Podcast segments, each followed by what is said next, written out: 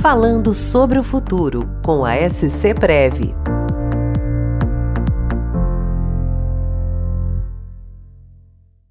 Olá, eu sou Bruno Bergman, assessor de investimentos da SC Prev. Dentro da série especial de podcast sobre perfis de investimento, hoje vamos mostrar como é feita a análise de perfil de investidor, conhecida neste meio como API, dentro de bancos e corretoras nas entidades de previdência.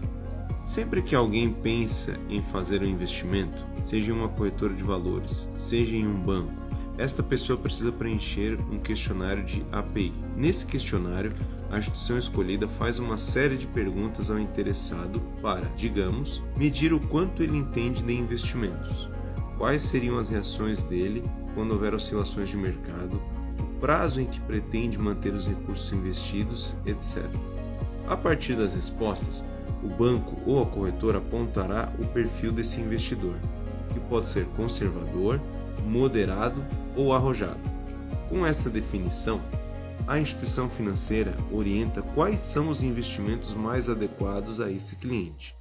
Para o perfil conservador, serão indicados majoritariamente os fundos e investimentos em renda fixa.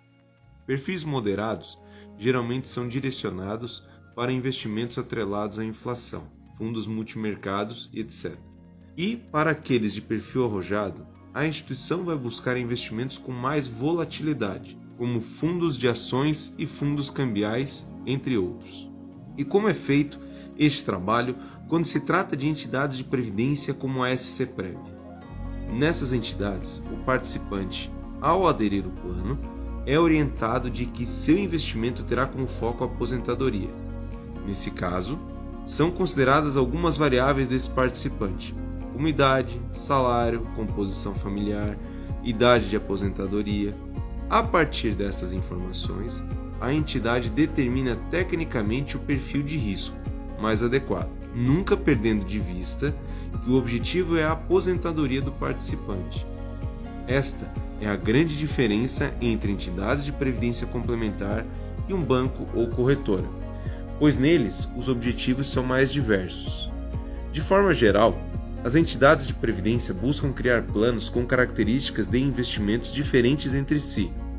Na prática, seguem a mesma lógica das corretoras e bancos. Os conservadores são direcionados a investimentos de baixa volatilidade e mais focados em renda fixa. Os planos moderados têm ativos com mais volatilidade e os agressivos têm uma parcela maior de exposição ao risco. Também é importante destacar que as entidades de previdência têm os chamados planos de ciclo de vida, uma vez que cada participante pode ingressar na entidade em momentos diferentes da sua trajetória de vida.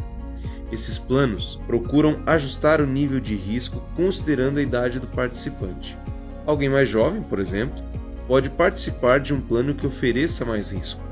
Isso porque seu prazo dentro da entidade será maior do que um participante em vias de se aposentar e que tem como objetivo de vida preservar o capital em uma carteira com ativos de baixo risco. Com a maior propensão ao risco, em função do longo prazo que tem pela frente, o jovem pode obter um ganho na sua renda alavancado por alocações de recursos em ativos de maior risco. À medida que ele avança na idade e no plano, o participante mais jovem vai sendo direcionado para uma carteira mais conservadora, para a manutenção do seu patrimônio. É isso aí. Agora você já sabe como são definidos os perfis de investimento, tanto em bancos e corretoras, quanto nas entidades de previdência. No próximo episódio dessa série, vamos falar do passo a passo de como é a implementação dos perfis de investimento nas entidades de previdência complementar fechada. Até a próxima.